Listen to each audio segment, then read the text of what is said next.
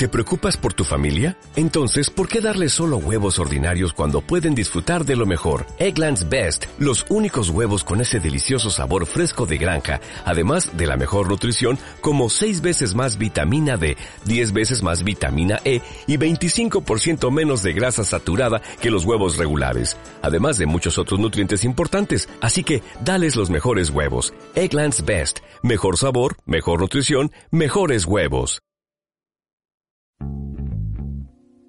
Bienvenidos a Wind Podcast. Una guía de supervivencia a la cultura pop. Tendencias, sociedad, marketing. Medios, emprendedores, historias y entretenimiento. Con Armando Ruiz.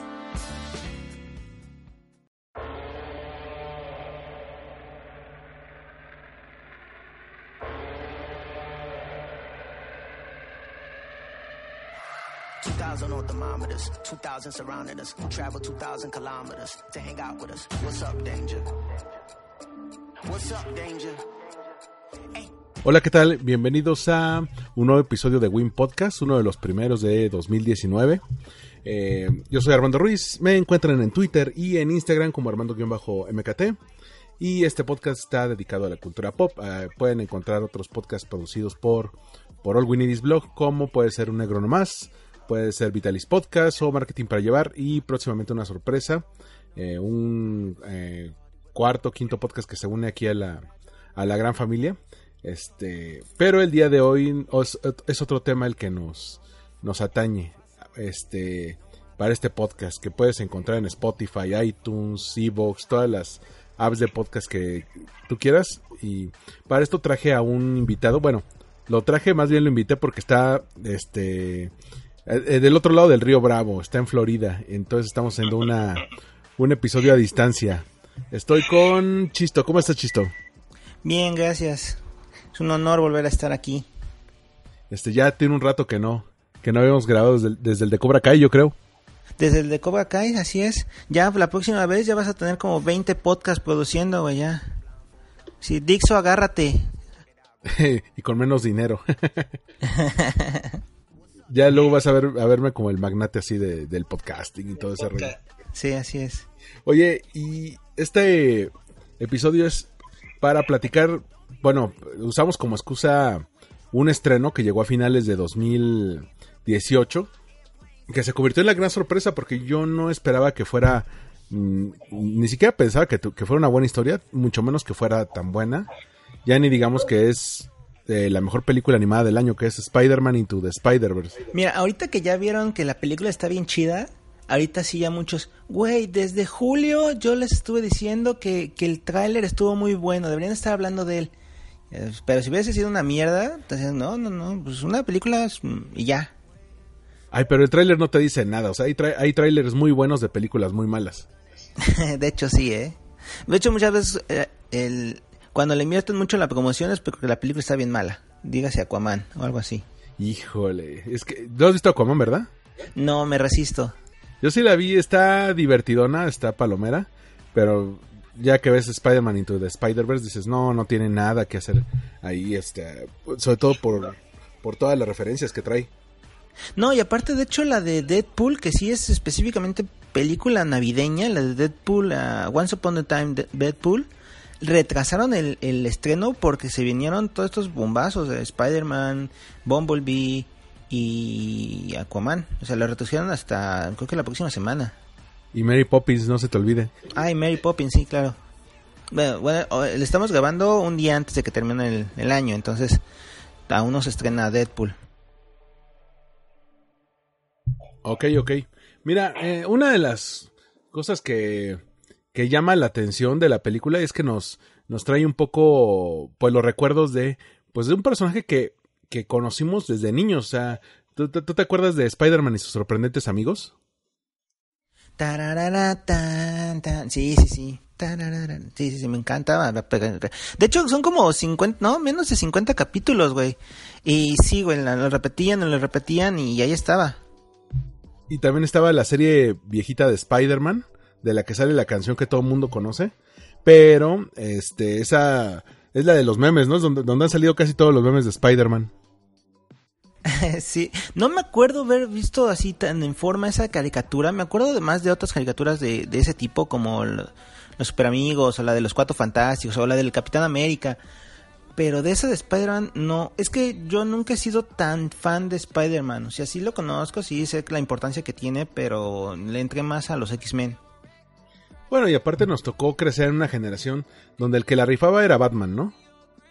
Sí, Y de repente ves que la primera serie animada noventera de este tipo de personajes buena, creo que fue la de los X-Men, y luego llegó la de Batman de, de la Warner. la de Animated Series, sí.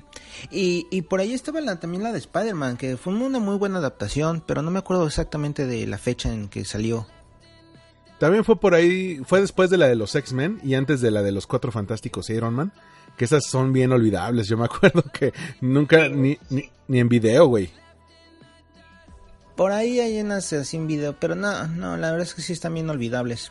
No, bien desangeladas, güey. Porque la verdad es que lo- los personajes no son tan para que te agarres de ahí, o sea, no, no para que conectes con algo, güey. Y luego, eh, eh, pues el personaje estuvo olvidado, o sea, sí había una que otra serie, como el Spider-Man Unlimited y todo eso. Creo que el personaje seguía siendo muy, muy para los fans de los cómics, ¿no? Incluso hubo una etapa oscura de los cómics que ya, pues Capitán Pada ha sacado un buen de cosas de esas, que mejor no nos metemos en esas honduras. Sí, ya es demasiado, es too deep. Pero ya en la en las en las películas pues hasta el 2002 te- eh, que que se, que se estrena la primera película de Spider-Man. ¿No fue en el 2000 la... No, fue X-Men, perdón. Sí, 2002, la primera de Spider-Man. La de Tom, Tobey Maguire, ¿no? Sí, sí, sí, este que nos voló la cabeza porque la manera en que usaban los efectos especiales para que una película no se viera baratona funcionaba bastante bien, o sea, es de que de que se eh, veías al Duende Verde que algunos dicen que parece a Power Ranger, yo digo que se veía bastante bien para lo que pudo haber sido. Parecía este Lord Set, pero en verde. Y aún así le Willem Dafoe pues hizo un muy buen Duende Verde, creo que es el mejor hasta el momento. Eh, Tobey Maguire no me la tiene aquel momento y creo que a muchos nunca les acabó de convencer porque se veía como tetazo, ¿no? Sí se veía muy nerd, güey. Pero originalmente es que Peter Parker sí era muy nerd, pero no era teto. Entonces, este, eso hizo que se conecte. Bueno, no sé, no creo que haya conectado con muchas personas, güey. Pero lo que sí es que está muy apegada al cómic. Eso sí es como que muy cierto. Entonces, le pegó a los fans, así como que al- dale a los fans lo que quieran para que ellos mismos, así como que a voces, hagan creer tu producto, hagan crecer tu producto. Entonces, este, estuvo estuvo estuvo divertida, güey. Mi papá todavía las ve así, bueno, sí se escucha mi papá, luego, para que mi papá le, le guste, que es totalmente de otra generación, a cada rato que la pasan, o la llegan a pasar, o se la encuentra por ahí, eh, la pone, la deja, así como le va cambiando el canal y está de Spider-Man y las deja. Ya mi sobrino ya conectó más, pero con este Andrew Garfield. Hijo de eso, ya llegaremos con Andrew Garfield, güey, porque eh, pero aun- aunque algo que ya con el tiempo uno ve de punto flaco de de esas de Spider-Man eh, es que aunque aunque era bueno en el sentido de que el traje era una cabronada, estaba igualito al de los cómics. Este, a mí nunca me latió Mary Jane, creo que eh, la actriz eh, que eligieron a Kirsten Dunst no no no tenía esa, ese ese como encanto fogoso que trae Mary Jane en los cómics, ¿no? Es que Mary Jane es sexy, güey. Así es sexy cochinona, güey. Así. Ah. Entonces sí, güey. Entonces, y Mary Jane, bueno, esta. eh, Kirsten Dunst. Kristen Dunst era como bonita, cacheto sexy, güey. Tenía, mi, mi hermana le, le dice, le dice que tiene, que tiene caritorta. Ándale, algo así. Pero era, estaba linda. Estaba linda, pero no hasta, no al grado de Mary Jane, güey. Porque hasta en la caricatura de los 90 la ponían así, la actriz de renombre que quiere sobresalir. Y esta no, güey, así como que, eh. Pero incluso la Mary Jane que sale en Into Spider-Verse, aunque no es así la bomba sexy, pues sí, se, sí, sí trae como mucho de la esencia del, del personaje, ¿eh? Sí, pero bu- bueno, siendo esta la de. por- siendo una historia de, de origen, Pues, y si te llegan a poner a, a Mary Jane desde cuando conoce a Peter Parker, que ya sabes, ¿no? La, la frase de, eh, de que le decía, ¿cómo, cómo le decía? Eh, Go Get Them Tiger. Ajá. Entonces, desde ahí se la, se la pinta como muy sexy. O sea, como que muy... Como, como que lo- lo- el punto flaco de Spider-Man, porque realmente él no convivía con muchas personas fuera de- del laboratorio. Y en cambio acá en, en, eh, in- Into the Spider-Verse, ellos ya, ya tienen un matrimonio, güey. O sea, ya no es que se presente como tal. O sea, ya no te presentan a, Peter Parker como de, de un origen, como con Tobey Maguire. Otro de los puntos flacos es que casi no tenía humor. Es, este, ese Spider-Man de Raimi, casi- eh, las tres de Raimi, casi no tenían humor. Y cuando era humor era como involuntario. Sí, y no se sentía forzado. O sea, como que ya era tan, tan como que ya está ahí la situación que no, no, no necesito contar un chiste para que sea gracioso. Sí, pero era un, era un puto drama, güey. Spider-Man era un puto drama. O sea, eso, todo Ay, la- Spider-Man siempre ha sido un pinche drama. Sí, pero la, la uno, no mames, sé feliz tantito, güey. En, en la, la dos, este... Todavía el drama era mucho mayor porque es de, pues no, no, eh, no tengo tiempo para nada. O sea, es lo más millennial del mundo, así de, güey, estoy ocupado con la chamba, con el ser superhéroe, con eh, el dinero que no tengo para la renta. Entonces, siempre sufrí- sufrías por Spider-Man, güey. Güey, no sé en qué, en qué historia pon, este, se toman peores decisiones. Si en Spider-Man, o sea, en relación al personaje, así que, así como que voy a tomar esta decisión y la cago. Tomo esta decisión y la cago. Si es en Spider-Man o en Game of Thrones, güey, no sé. Pues yo que en Game of Thrones, porque ahí los matan. Ahí sí los acaban matando a todos. Bueno, pues porque realmente Spider-Man no lo han podido matar. Bueno, sí lo mataron. De- en, en Into the Spider-Verse. De hecho, hablemos de cómo se llama. Es, esta película Into the Spider-Verse se desarrolla en el universo Ultimate, no en el 616, que es el, en el original de los cómics. Exacto. Bueno, el, rollo es del universo Ultimate y el universo 616 es que suelen ser para los conocedores de los cómics. Y creo que una de las ventajas de Into the Spider-Verse es que te logra eh, explicar el, el- el asunto de los, del multiverso para gente que no está tan metida en ese, en ese tipo de conceptos, ¿no? O sea, sí lo ponen, lo ponen así como que te lo ponen así en la cara para los para los conocedores del cómic, el, el dato curioso, pero no gira, no es el, el hecho de que ese universo, el Ultimate es importante, o sea, sí es importante para esta película, para esta situación, pero no en eso se basa la película. Sí, pero no, pero no le dicen, no lo llaman universo Ultimate, ni salen otros miembros como los Ultimates o los X-Men Ultimate o ese tipo de cosas. No. Es, ¿sabes qué? Vamos a enfocarnos en Spider-Man y eh, vamos a simplificarlo y poner una historia donde descubrimos que hay muchos universos y que puede haber muchos Spider-Man. Claro. Y que tal vez, eh, echando a andar la imaginación, este puede o no ser el universo donde fueron las tres primeras de, de Sam Raimi. Así es, o sea, como que o sea, tienes este este Spider-Man es nuevo, pero están los otros, o sea, como que sí lo tienes, pero no damos por tirado, así como que no es como un reboot. O sea, no, sí, no sé si me explique. Que no es un reboot, pero tampoco es un remake, pero toman en cuenta lo que ya se hizo, pero así como que, güey, es un nuevo inicio. No, y, y aparte que tiene muchos homenajes. O sea, de entrada, en los primeros dos minutos, tiene homenajes a la trilogía de Raimi. De, tiene lo del beso con Mary Jane, que es de cabeza. Tiene lo de. Ese es clásico, güey, eso lo tenían que poner. De hecho, también lo retoman en las películas de Andrew Garfield, pero con Gwen Stacy. Sí, pero X. Es, es que ya llegaremos a Andrew Garfield. Es- y luego, Sí. en la do- en- retoma de la 2 el, el asunto de dos, dos escenas. Cuando le lanza el Doctor Octopus el coche Ajá. y cuando detiene un tren. Un, bueno, un, un tren del metro. O esa, esa, esa escena es épica, ¿eh? O sea, realmente esa, esa escena creo que es una de las mejores logradas, de las mejores y de las mejor logradas en la segunda película de Tobey Maguire. Y es que para muchos la segunda película de Tobey Maguire, o, bueno, o de- o dirigida por Sam Raimi, es la mejor película de Spider-Man de, de todos los tiempos. ¿Cómo se nota que tú sabes más de dirección y yo nada más me lo tomo por el actor, verdad? Pero bueno. Bueno, lo que pasa es que... Sí, ya no importa. Bueno, eso. El, el- el asunto es que esa película pues tenía un gran villano, el Doctor Octopus. Creo que no ha habido mejor Doctor Octopus que él. Sí, estoy de acuerdo. Y tal vez, y tal vez no ha habido mejor villano en las películas que ese. Ay, sí. No, y aparte de que nada más, nada más hay un villano. Sí, lo mantienen, lo mantienen eh, eh, pequeño, que no, porque entre más villanos hay más, más pedo hay de cerrar las historias de todos. Sí, y no, la verdad no es porque como que agrandar las cosas para, no, realmente es como hacer este gran- muy grande el pedo y para meterlo todo en dos horas y media no, no te da suficiente, güey. Entonces quedan, como dices, historias inconclusas o, o acaban, ah, ya se acabó. Y así, ah, bueno, está bien.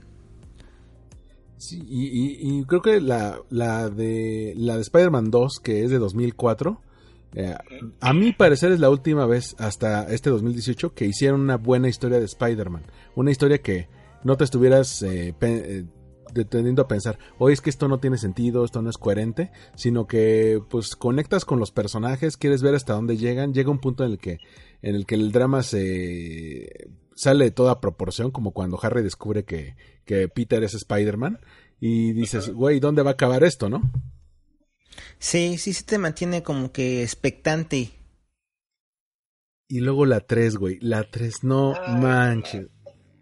Me acuerdo, me acuerdo mucho que, que fuimos a verla. Fue la primera vez que fuimos a ver una película en- de, de, de la primera. ¿Cómo se llama? De la. De así de verla a las 12 de la noche. La primera función. De función de medianoche y, y en bola. Sí. Y así de. Ah, pues sí estuvo buena, ¿no? Sí, sí, sí estuvo buena.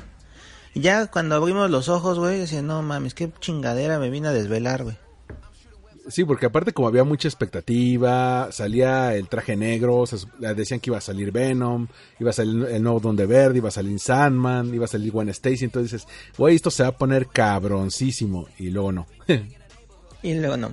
Nada más salió Spider-Man Emo. Hijo de su madre. que esa escena también la retoman en Spider-Verse, pero dice, pero de eso no se habla. Sí, de hecho. que, que- que ahí, ahí terminan los homenajes. Pero, ¿te acuerdas que durante mucho tiempo decían que vamos a hacer reboot, vamos a hacer este eh, Spider-Man 4 y anuncian de, vamos a hacer algo con Andrew Garfield, ¿no? Y todos quedamos así de qué pedo y, y luego te dicen, es que va a ser la historia ja- jamás contada. Y te vuelven a contar todo, güey. Así es, le pasó el le pasó el caso Batman, güey. Pues sí, pero aquí muy mal, güey. O sea, estaba. Este. Y es, y es que se trajeron al director de 500 días con ella, de, de 500 Days of Summer.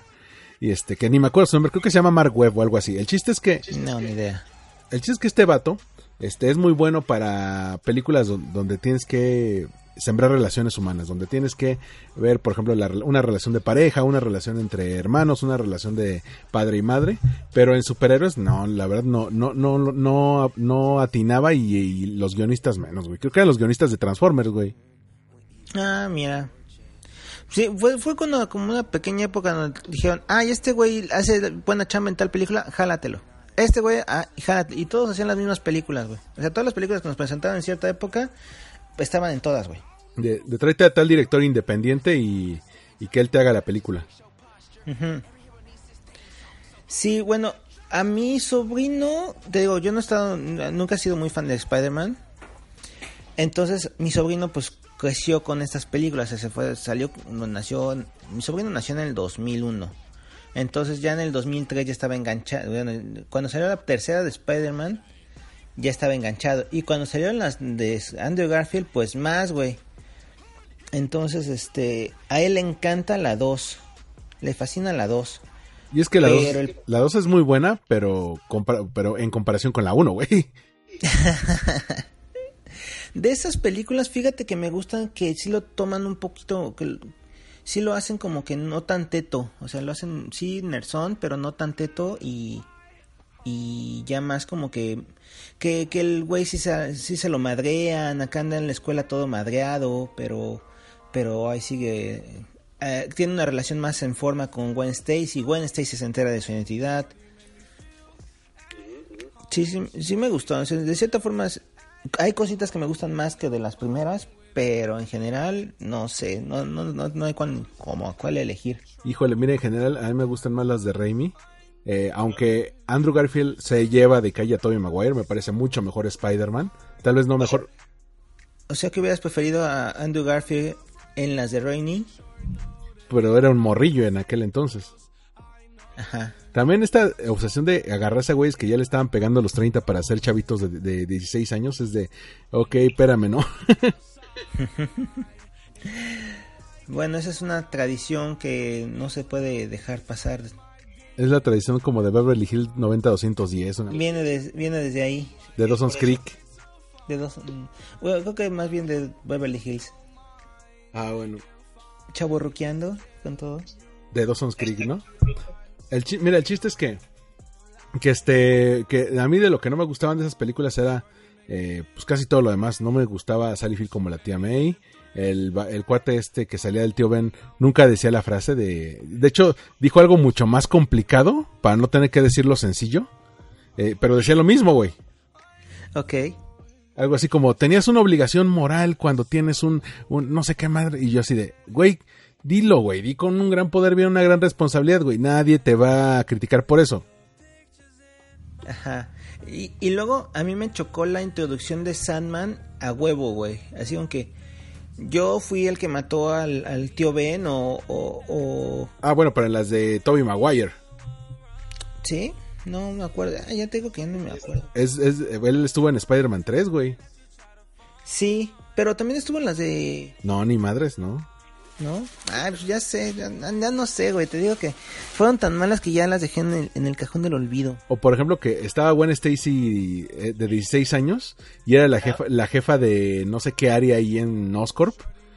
Ahí con su bate y yo, no mames, o sea, que también ese, ese aspecto lo parodian un poco o lo hacen referencia en Spider-Verse, cuando Gwen Stacy está en el laboratorio, se infiltra y trae su bata y nadie lo nota. Otra cosa, este, para esas películas, esta Emma Stone, que es pelirroja natural, la pintaron de rubia para hacer a Gwen Stacy. Y la actriz que hizo a Gwen Stacy en las de Rainy es güera y la pintaron, no es cierto, a esta, ay, a Mary Jane, que es güera natural, la pintaron de pelirroja.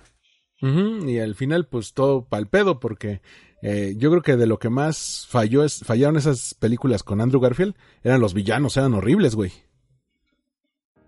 Tantos villanos tan buenos que tiene Spider-Man y tan pinches que los pusieron. Pero pudieron haberlos hecho bien. El lagarto daba mucho para que fuera un buen villano. Claro, ay, güey, el, el, el Green Goblin es muy interesante y aún así también la, la armadura que le pusieron fue así de, eh, neta. Bueno, al, al amigo, güey, cuando lo ves transformarse en el duende verde dices, ¿qué pedo? y, y de repente sal- sale Electro, güey, y cuando se y de repente ya, ya sale con traje de malo. Cuando sale su traje de malo con el rayito y todo. Sí, no, así como que hacerlo de pura electricidad, así, güey, eso como que no va. O luego que la, la mejor escena es cuando se muere Gwen Stacy. Sí, esa escena sí fue muy buen, muy bien lograda. Hasta todos en el cine así cuando ven la cómo les cruje el, el cuello, todos así de ouch. Ya valió madres. Sí, Pero, pero es de lo poco que es rescatable porque ta- él estaba muy mal construida. De repente, este, de- sale un cuate que nunca nos dicen quién es que está en las sombras, que es como que trabaja para Oscorp, pero que al final se supone que él va a ensamblar a los seis siniestros. Y dices, güey, o sea, o sea, todos los seis villanos dependen de este cabrón nada más. Y de repente, al final sale un morrillo que, que ah, porque llega el Rino, ¿no? Con su armadura toda acá ajá. a hacer desmadre en la ciudad. Y la policía establece un perímetro y el y Rino no sale del perímetro, güey, así como de, sí, aquí peleo, no, no hay pedo. Y luego se mete un niñito ahí a pelearse con Rino, güey. Pues es que estaba en el zoológico de Manhattan, güey, por eso. Sí, pero no mames. Y ya cuando se van a poner buenos los madrazos se acaba la película. Pues es que estaban, todos estaban pensando que iban a hacer una tercera, supongo. Hasta que Andrew Garfield empezó a echar madres del director y, y pues dijeron, no, chavo, tú ya, gracias, sale bye. No, era una película muy mala. Aparte, el traje de la 1, ¿te acuerdas? Ese con ojos amarillos. Ajá. Horrible, güey, horrible, no mames. Sí tiene, o sea, sí tiene cositas, pero, pero pues echando a perder se aprende, ¿no? Pues sí, güey, pero que echen a perder cosas con, con el dinero de otros estudios y con el tiempo de otra gente, no mames. Como dirían así, hay tantos niños con hambre y haciendo estas chingaderas.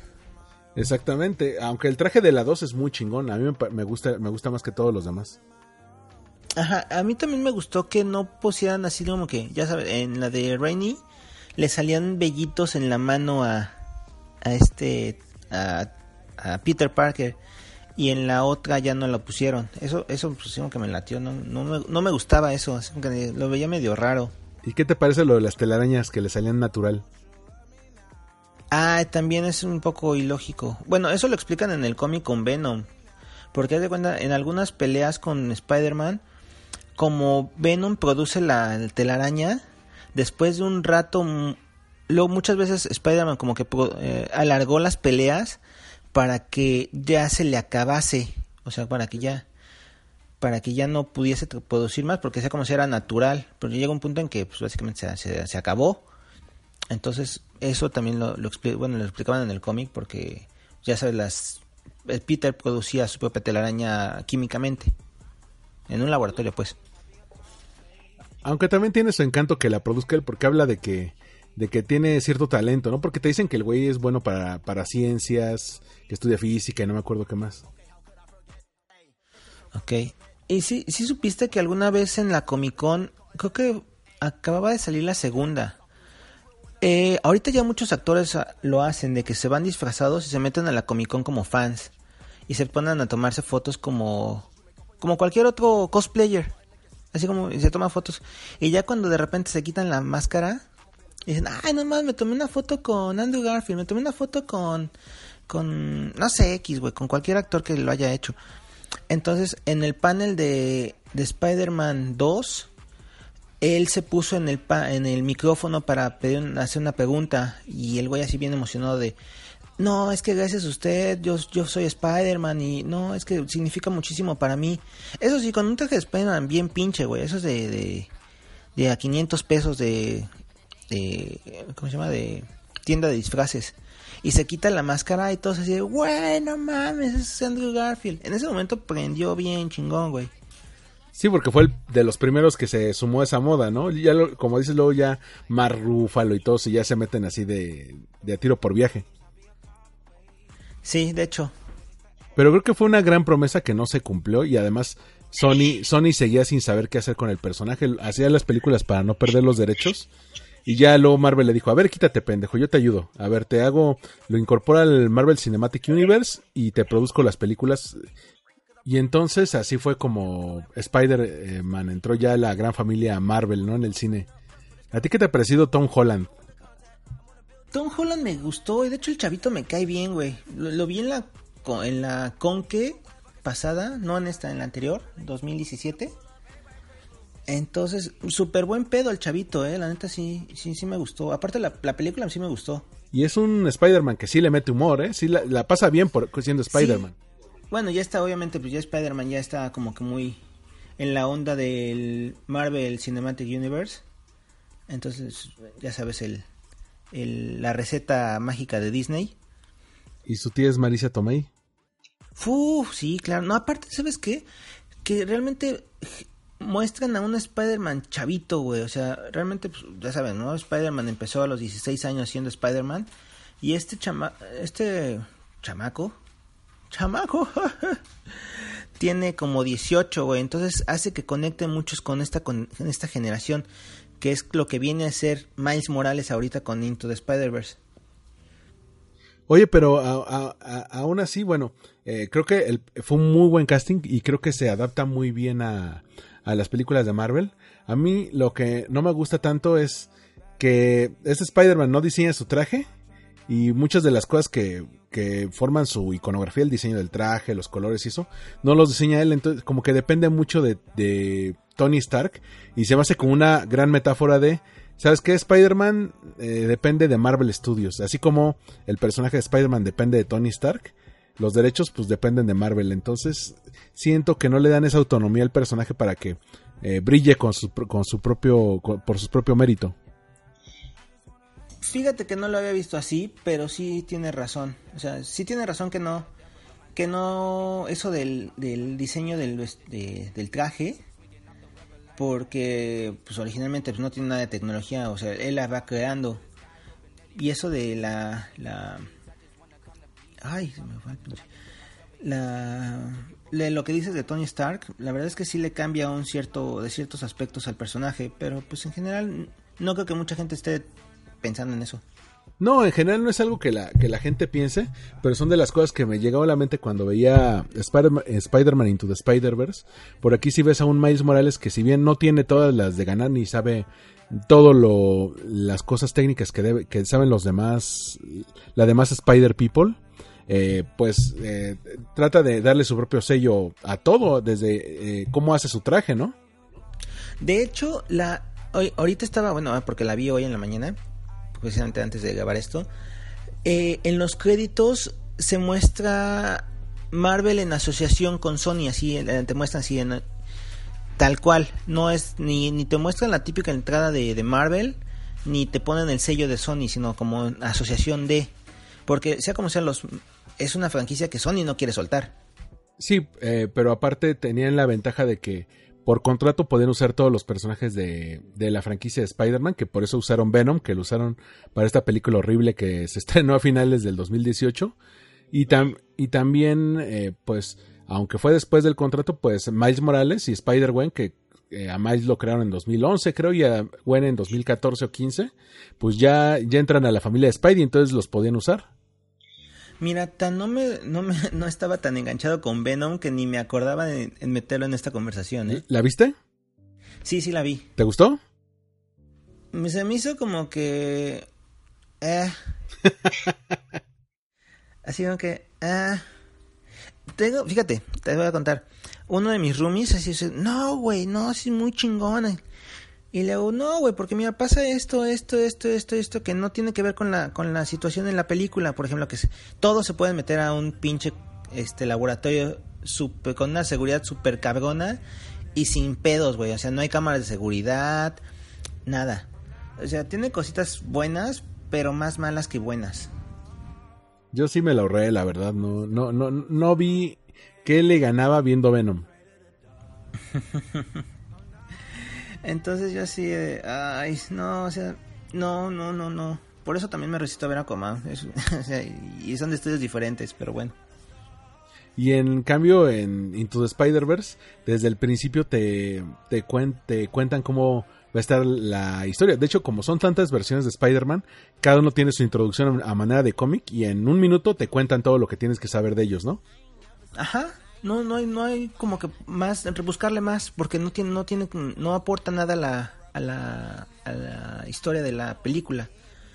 Bueno, y con Tom Holland, la verdad es que, aunque fue una historia de origen, no me, no me pesó tanto. O sea, no fue como que, ay, otra vez la de la picadura de araña, ay, otra vez lo del tío Ben. No, ya no. Aparte de que sí te muestran que es- sigue siendo Peter Parker, sigue siendo el mismo personaje, pero ya no es el mismo con el que tú estabas, que ya no lo relacionabas con las otras películas. O en, dado caso hasta el cómic, porque en el, en el cómic actualmente Peter Parker ya, ya es adulto. O sea, ya no es, ya no es como para el público teenager como, como antes lo fue. Aunque respetan esa versión Ultimate de que eh, hay un Peter Parker todavía joven que muere y eso da pie a que Miles Morales pueda convertirse en el nuevo hombre araña, ¿no? Y muere de una forma bien culera, güey. O sea, en, la película te lo reflejan muy simple. En el cómic sí está bien culero. Pues es que le echan montón, ¿no? Sí, básicamente como Batman, acá de que se le juntan todos para romperle la espalda, le hice, le, le- le echaron un montón a Spider-Man, güey. Bien culero. Bueno, aquí también le echan montón, ¿eh? O sea, está Kingpin, está el Duende Verde que es una madre enorme, está este Tombstone y está The Prowler. Pero bueno, Tombstone no participó en la primera, pero pero sí, sí ahí está. Y el escorpión, que tampoco estaba al principio, ¿no? ni, ah, ni la doctora, pero bueno, sí. Pero, ah, que dicen, esto, eh, por ahí leí, esto es lo más cercano que, vas, que van a tener a los seis siniestros, porque justamente salen seis villanos de Spider-Man peleando. Ah, mira, no lo había pensado. Sale, sale Kingpin, Doc Ock, el Duende Verde, The Prowler, eh, Tombstone y Scorpion. Sí. Muy cierto. Y aún, y aún así la película no se cae y no, y no te aburre. Y sí, yo siento que todos los personajes eh, hace que crees cierta conexión con ellos. Hasta con Spider-Ham, que es el que menos sale. Ujú. puerco araña, puerco araña. ¿Será el mismo? No, ¿verdad? Avalado por Homero Simpson. Sí. Pero yo creo que la, pel- la película, este, o sea, no se cae. Eh, es, está padre que te presenten, que el, el Spider-Man que presente, que se presenta primero es el que se muere, que tiene 26 años, que en inglés la voz se la pone Chris Pine, el de Star Trek, el Capitán Kirk. Ujú.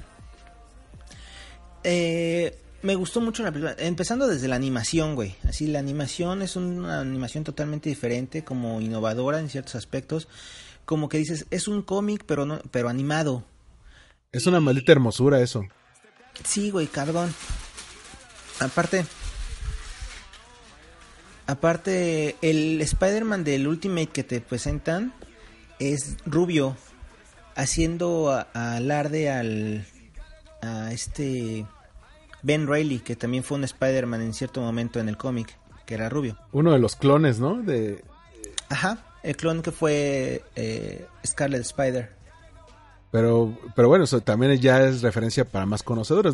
La- más bien también lo, lo rubio, aunque es referencia, te hace entender que no son el mismo Peter Parker. Cuando llega el otro Peter Parker que anda pegándole a los 38 años, ya viejo, viejo, cansado, harto de la vida, sin dinero, divorciado, que, que la verdad ya, ya, ya no tiene motivaciones para, para nada y las va encontrando a partir de, de su relación con Miles. Sí, porque de hecho él mismo dice que él no quiere un sidekick, que él no quiere enseñarle.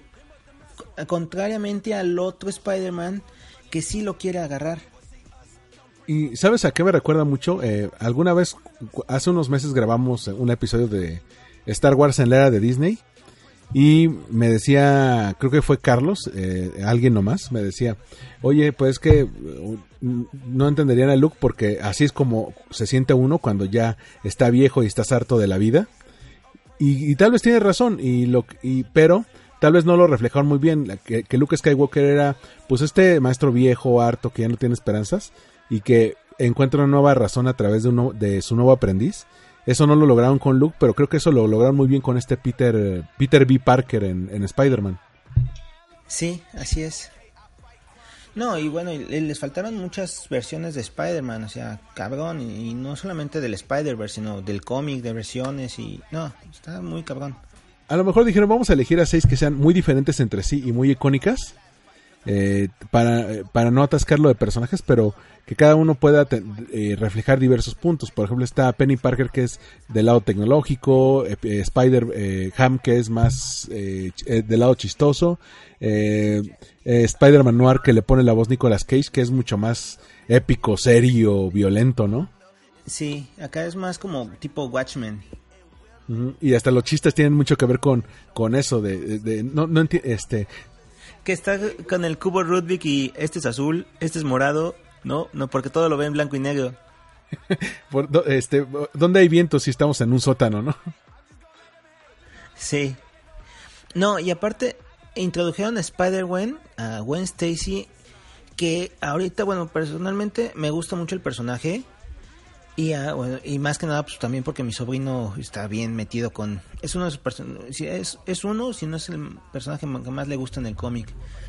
Y es un nuevo personaje basado en algo nuevo, en algo viejo. O sea, es- está muy, muy, muy bien planteado el personaje. Tiene una historia muy, muy chida.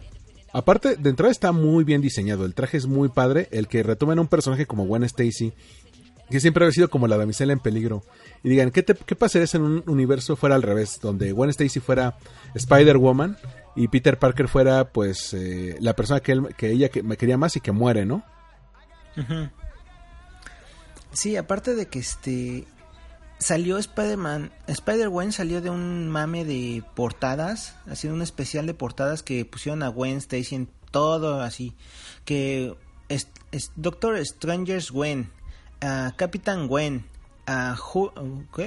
Hulk, pero en Gwen, así todos los personajes habidos por haber, creo que hasta Wolverine, o sea, todos. Y realmente a los fans les encantó Gwen como Spider-Woman y de ahí sacan y el cómic. Sí, porque también está ese mame de los cómics de, ¿sabes qué vamos a hacer? En, em, ya nos funcionó Spider-Gwen, vamos a hacer en mil versiones de Gwen, porque lo que pega es Gwen. No, güey, lo que pega de- es que Gwen es parte del universo de Spider-Man y asume el otro rol, no es el rol de la división en peligro, es el rol de la superheroína. claro, no, yo creo que lo que pega realmente es que es una buena, una buena historia, es un buen personaje, porque hay, siempre ha habido muchas Spider-Woman que no han pegado. Eh, de hecho, ahorita hay cuatro, me parece. O sea, eh, Spider-Woman es del universo 65, pero en el universo 616, que es el regular, está Silk, Spider-Woman, que es eh, Andrew, no, Drew, Drew, no sé qué, no me acuerdo. Eh, hay una que es Mary Jane, que se supone que es la hija de, de otro universo, me parece. Hay como cuatro, güey. Pero la, la que se, se colgándose de la fama de, de Gwen Stacy. Y es por la historia. Ujú. Aún así, eh, te contaba ayer que platicábamos antes de grabar de, cómo iba a ser el podcast. Te platicaba, a mí siempre me. Una de las cosas que más me gustaban de DC Comics es que tenían su tríada sagrada, ¿no? Que eran Batman, Superman y la Mujer Maravilla. En, en el caso de Marvel, siempre habían tratado de emular ese, ese tipo de tríada sagrada con eh, Hulk, Iron Man y Capitán América. Y, y como que no les salía, como que no tenía nada que ver Más bien Thor, ¿no? Sí, pero ten- tenían que tener como tres, querían hacer como tres héroes sagrados. Y no les salía. Y creo que Spider-Man, con esto del, del Spider-Verse, ha hecho una triada muy, muy buena. Con, eh, si juntas a Peter Parker, a Miles Morales y a Gwen Stacy, cuando pelean juntos. O sea, es una cosa perfecta. Es, es una cosa que dices, güey, yo quiero tener hasta los muñecos de eso, aunque no los use, güey. Sí, de hecho sí. Yo se los voy a comprar a mi sobrino. Sí, claro. Aunque sean Funko Pop, güey. No, sí, se los voy a comprar para él, ¿eh? Para él.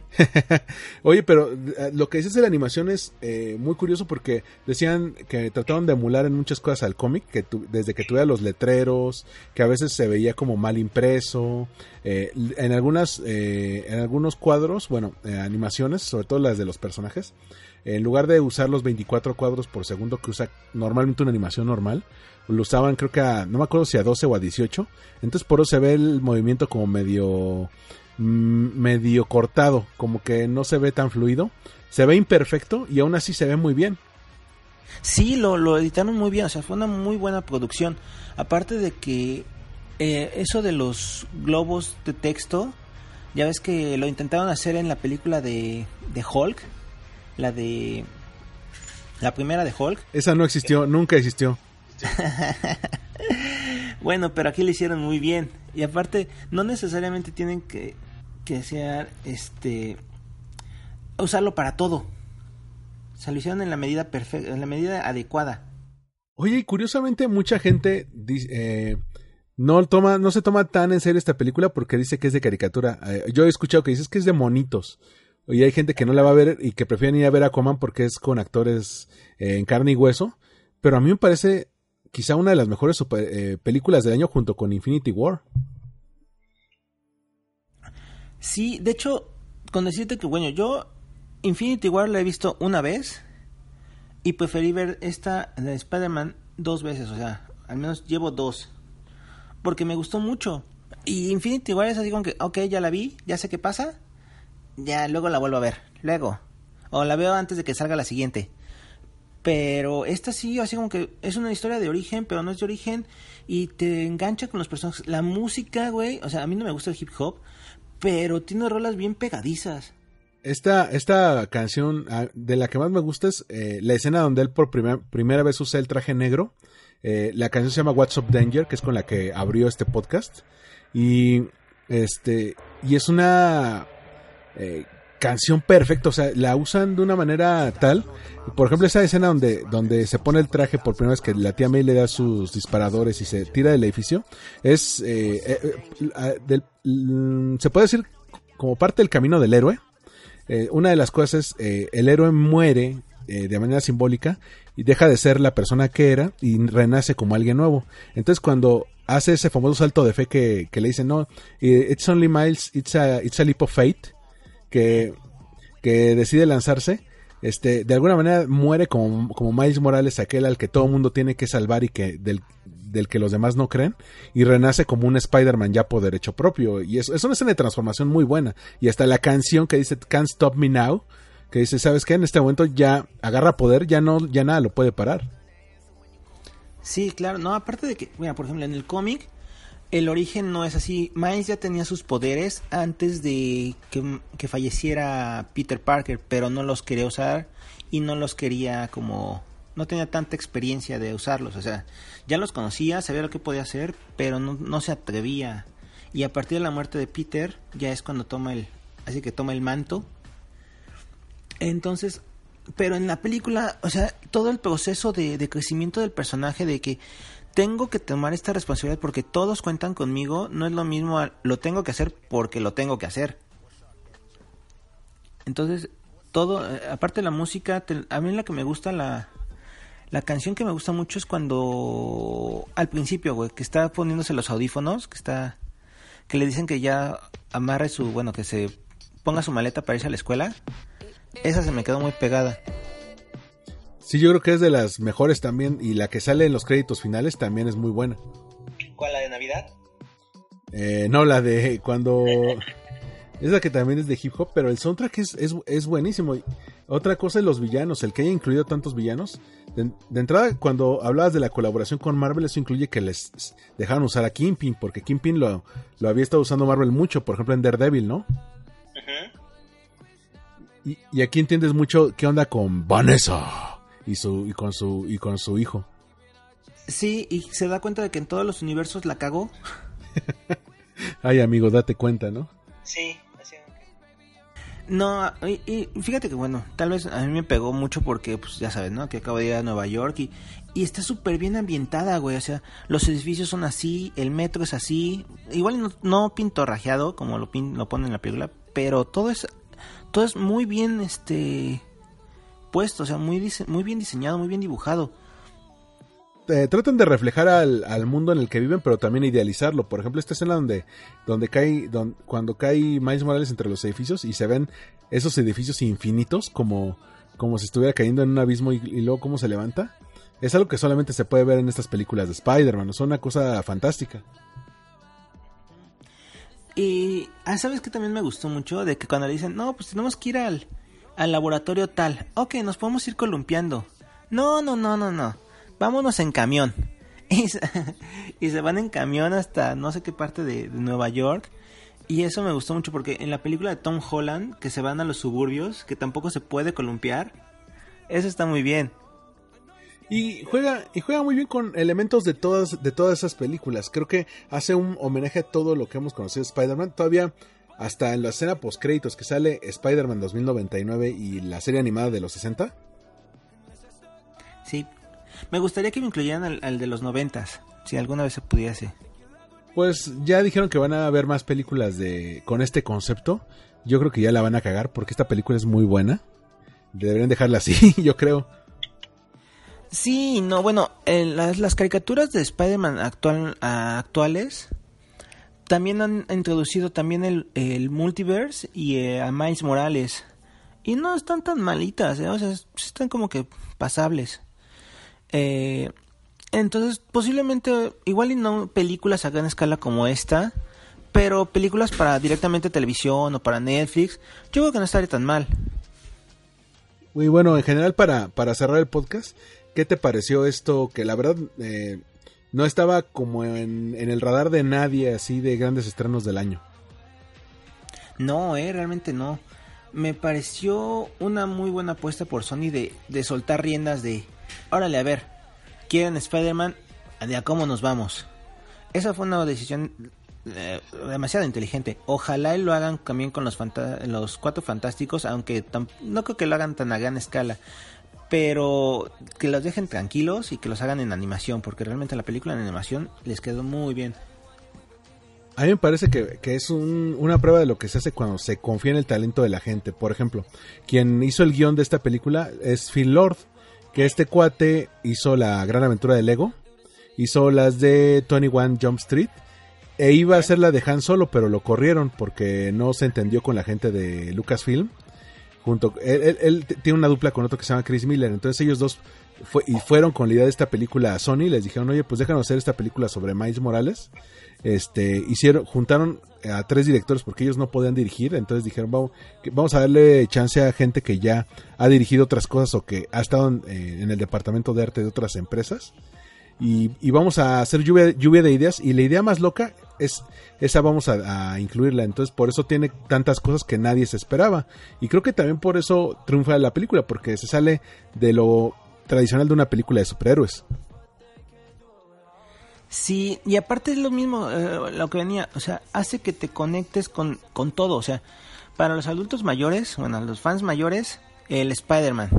Para los nuevos fans, ahí está este Miles Morales, que, que quiere, que está, que tiene que lidiar con la escuela y con la responsabilidad, y, también le pega pues, a los a los afro afroamericanos, a los latinos, a las, ya sabes, el feminismo con Gwen Stacy, o sea, le pega todo, güey. Y al, y al final pues abarca eh, es más incluyente. Tiene a un personaje asiático tiene un a, a, dos personajes femeninas tiene un personaje eh, old school con Nicolas Cage que también se redime después de hacer tanta película pinche. O sea es una película que queda muy bien con muchos públicos. Hasta los vegetarianos güey con Spider-Ham. Que al final se echa su hot dog. Sí. No sí dime. No, pero en general me pareció una de las grandes sorpresas del año, la verdad. Fui muy feliz viéndola, ya me la eché tres veces. Yo creo que ahí le voy a parar porque este ya me, ya me la Para seguirla viendo con gusto. Sí, no me, no me la quiero arruinar, entonces. Pero yo, cuando hay una película que me gusta mucho, mucho, la veo varias veces. Por ejemplo, la de It, la, la vi cuatro veces. Amelie, ay, Amelie. Amelie la vi como tres, este, Infinity War la vi también como tres o cuatro. Entonces, este, cuando hay una película que, con la que sí conecto, este, sí la, no hay problema con verla muchas veces en el cine. Y creo que este, esta es de esas pocas. Y pues, eh, a ver qué, qué más de, qué más depara, porque yo creo que después de esto, de muchas películas de, de cómics se van a repensar mucho cómo, cómo hacer las cosas. Sí, y eso es lo chido. Cuando sale un producto bueno, o sea, ya no estamos como en los 90, güey, que, que, nos, que consumíamos lo que teníamos o lo que nos dieran. Dígase Cuatro Fantásticos, Wolverine, uh, Green Lantern. O sea, es así como que es lo que hay, tráguensela. Ahorita ya estamos como que en, la, en el punto de poder exigir como fans y como público que invierte su dinero en, en ir al, cine y, y, pues disfrutar las películas que vas a ir a ver, ¿no? O sea, así como que, ay, tomen, aquí está Liga de la Justicia, chíngensela. Y es una basura, güey. Sí, y, y, al final creo que también se lleva de calle al, al que sí va a ser el regreso de superhéroes más esperado del año, que era The Incredibles 2. Que, no, no The Incredibles eh, tenía muchas expectativas y resultó siendo copia calca de la 1, casi más de lo mismo. Y esta no, esta eh, arriesgaron mucho y creo que lo hicieron bastante bien. Sí, yo también tenía muchas. Creo que tenía más expectativas para Incredibles 2 que para esta, ¿eh? Pero bueno, aquí cerramos este podcast. Yo les recomiendo mucho que, vean eh, Spider-Man Into the Spider-Verse. Eh, hay directores, por ejemplo, Leon Critch, el director de Toy Story 3 y de Coco, dijo, eh, hace eh, mucho que no me tocaba salir de la sala eh, después de haber visto algo que nunca antes se había visto. Y así es como califica de Spider-Verse, le dice bravo.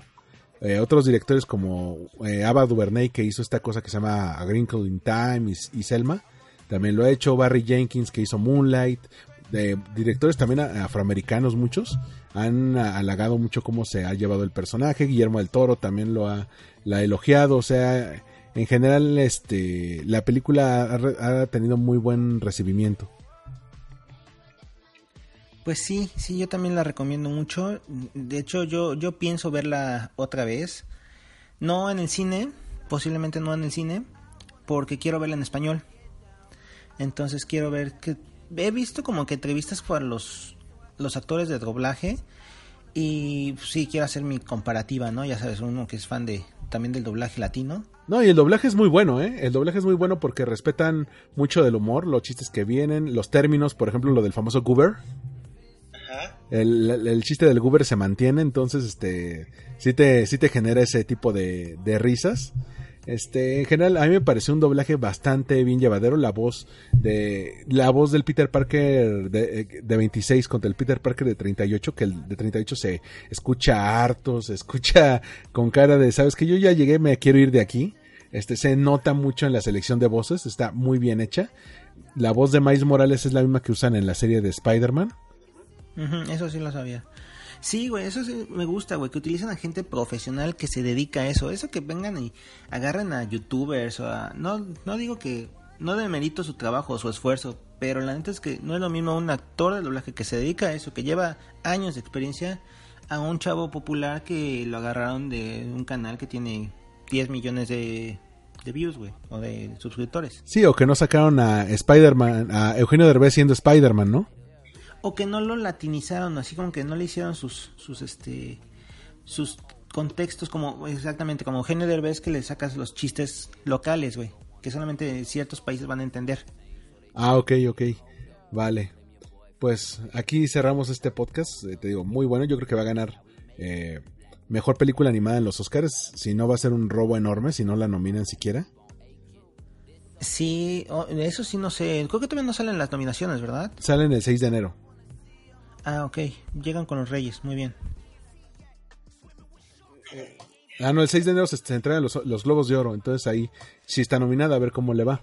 Pero bueno, oye Chisto, a ti en redes sociales, ¿cómo te podemos encontrar? Me encuentran como en Instagram y en Twitter como JJ Chisto. Ahí podemos discutir de, de anime y de cómics y cositas así de, de cultura pop. Ya saca tu podcast, mano. Yo te lo produzco. Me uno a la, a la casa productora Win Podcast. saca tu Capitán Pada y sus bonitos. Ay, no sé. Primero déjame retomar el, el, el blog y ya después pensaré en algo más. Vale, pues yo soy Armando Ruiz en Twitter y en Instagram, Armando-MKT. Este podcast, Win Podcast, lo puedes encontrar ahí en iTunes, Evox, Spotify y en tu app de podcast favorita, ya, ya sea que tengas iPhone, que tengas un teléfono Android, este, que si tienes un BlackBerry, pues no sé por qué tienes un BlackBerry, qué horror, pero bueno. Nos escuchamos en el próximo Win Podcast. Bye. Gracias. Bye.